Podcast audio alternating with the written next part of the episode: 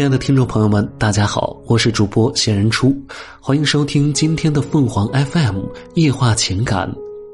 相濡以沫是恩情，更是爱情。喜迁新居时的，在一本发黄的旧相册里，我无意中看到了一张父母年轻时的合影。泛黄的黑白照片上，我惊诧于母亲年轻时的秀丽端庄。但父亲的形象却实在不敢恭维，甚至有些丑陋。我不免心生疑问：这么不般配的两个人是怎么成为恋人和夫妻的呢？忍了多日，我终于忍不住偷偷向母亲刨根问底。当年呢，父亲只是一个街道小厂的工人，因为模样丑，工作也不怎么样。二十四五了。连个对象的影子也没有，被厂里人称作“婚姻老大难”，这可急坏了我的爷爷和奶奶。他们发动身边一切可以发动的人士，为父亲介绍对象、张罗亲事。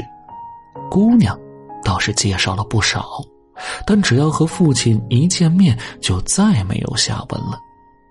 为此呢，奶奶整日愁眉不展，唉声叹气；父亲也几度失去了找对象的热情。一天呢，父亲工厂里的师傅又给父亲介绍了一个姑娘，定在星期天上午九点，在公园假山旁的长椅处见面。这可把爷爷奶奶高兴坏了，奶奶破天荒给了父亲二十元钱，叫父亲去买一身新衣服。再去街边理发店理发。星期天早晨，父亲打扮一新，早饭也没吃，就急匆匆的来到公园的假山旁，坐在长椅上等。可左等右等，都没等来人。父亲低头一看手表，才发现他早到了两个小时。他站起身，无聊的在公园里闲转，突然听到呼救声：“快来人呐！”快来救救我妈妈！父亲急速向那呼叫声跑过去，老远就看到一个中年妇女倒在地上不省人事。一个年轻姑娘一边呼救，一边试图背起中年妇女。那个中年妇女有点胖，姑娘又很瘦小，根本背不起来。父亲跑到跟前，二话不说就背起中年妇女往公园大门口跑。跑了有两里多路，终于找到一家医院。经过医生的救治，中年妇女转危为安。